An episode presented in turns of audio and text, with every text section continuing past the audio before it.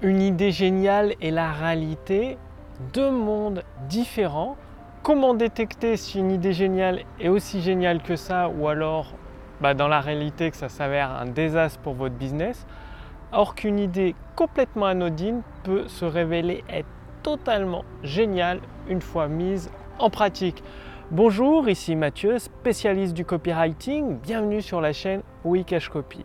Alors, je vous parle de ça parce que tout simplement, samedi dernier, j'étais avec, euh, avec des amis, donc des entrepreneurs qui réussissent encore mieux que moi. On était au resto et on partageait des idées. En fait, euh, tout le monde a des idées et euh, une personne qui partage une idée est persuadée que son idée est géniale et qu'elle va cartonner. Parce qu'en théorie, elle explique bah, les gens vont faire ça, ça, ça, ça va les aider à faire ça, ça, ça et ça. Et il s'avère que dans la pratique, d'autres entrepreneurs qui ont le recul nécessaire vont expliquer que bah, dans la pratique, la théorie et la pratique, c'est deux choses différentes. Parce qu'en fait, je rencontre beaucoup d'entrepreneurs, ils tombent amoureux de leurs idées. Première erreur très grave, ils tombent amoureux de leurs idées, ils sont persuadés qu'elle est géniale, donc en théorie, oui, c'est génial. Mais une fois que l'idée est confrontée à la réalité, ça s'avère un désastre, ça ne se vend pas c'est typiquement des personnes qui vendent ce dont les gens ont besoin.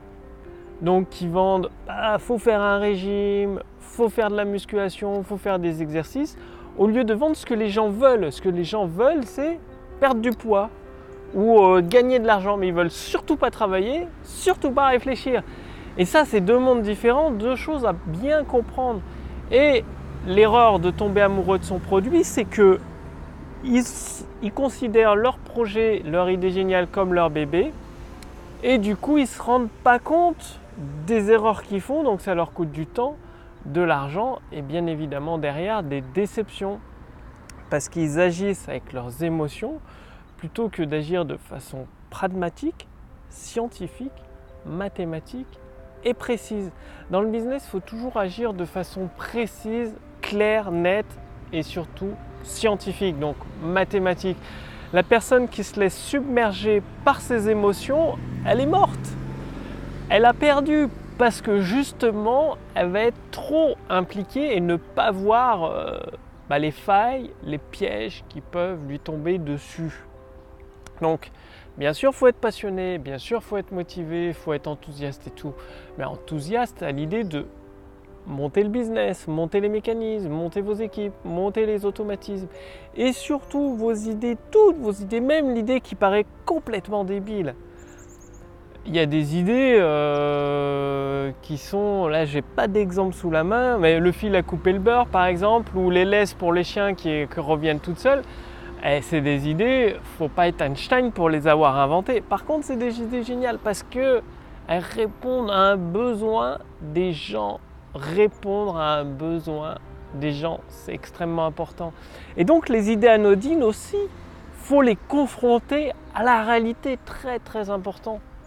Parce que comme je vous l'ai déjà dit, il faut savoir que 80%, voire même 90% des choses que vous allez tenter, que vous allez essayer, vont échouer. C'est aussi simple que ça. Le comportement par défaut dans la nature, c'est l'échec. Donc, pour trouver quelque chose qui marche, il faut en essayer une dizaine, une dizaine d'idées. Et c'est pour ça qu'il faut essayer aussi bien les idées qui vous paraissent géniales que les idées qui vous paraissent anodines, un peu bébêtes, euh, ou qui vous semblent n'avoir aucune chance de fonctionner. Les confronter à la réalité.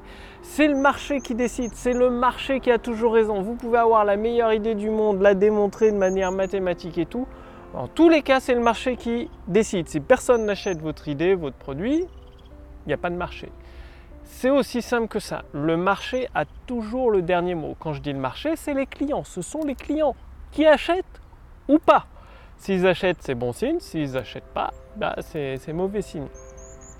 Et donc le deuxième point de cette vidéo, c'est aussi d'échanger régulièrement. C'est pour ça que je faisais un repas samedi dernier avec des amis entrepreneurs qui réussissent encore mieux que moi, beaucoup mieux que moi parce qu'ils ont fait d'échanger avec d'autres personnes expérimentées, ils ont des idées que vous n'avez pas, une expérience que vous n'avez pas, une vue d'ensemble et un recul que vous n'avez pas, qui vous permettent bah, de déjà confronter une partie de vos idées à leur expérience et surtout d'avoir des nouvelles idées, des idées combinées. Parce que quand vous parlez d'une idée, vous avez un entrepreneur d'expérience à qui vous faites confiance, bien évidemment, il va vous dire Ah, tiens, fais attention à ça, tu devrais faire ça plutôt, tu vas voir, ça va augmenter le potentiel de ton idée.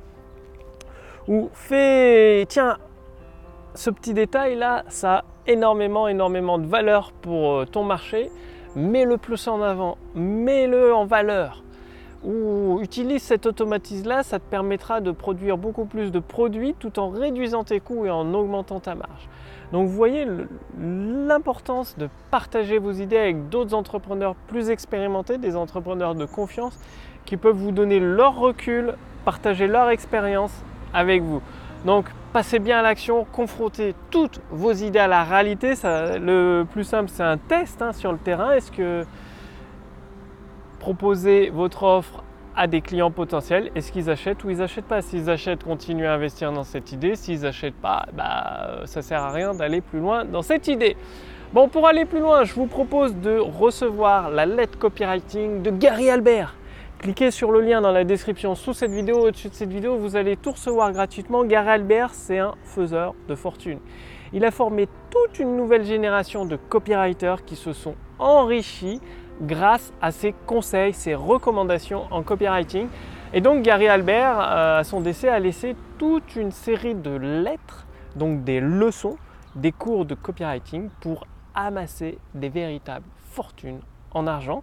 Donc mon équipe a attaqué la traduction de ces lettres copywriting de Gary Albert. Le lien est sous cette vidéo, au-dessus de cette vidéo. Vous pouvez tout recevoir entièrement, complètement, gratuitement.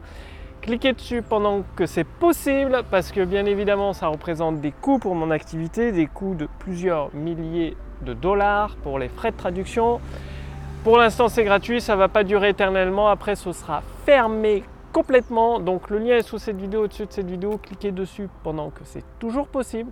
Et moi je vous donne rendez-vous dès demain pour la prochaine vidéo sur la chaîne Wikash Copy. Salut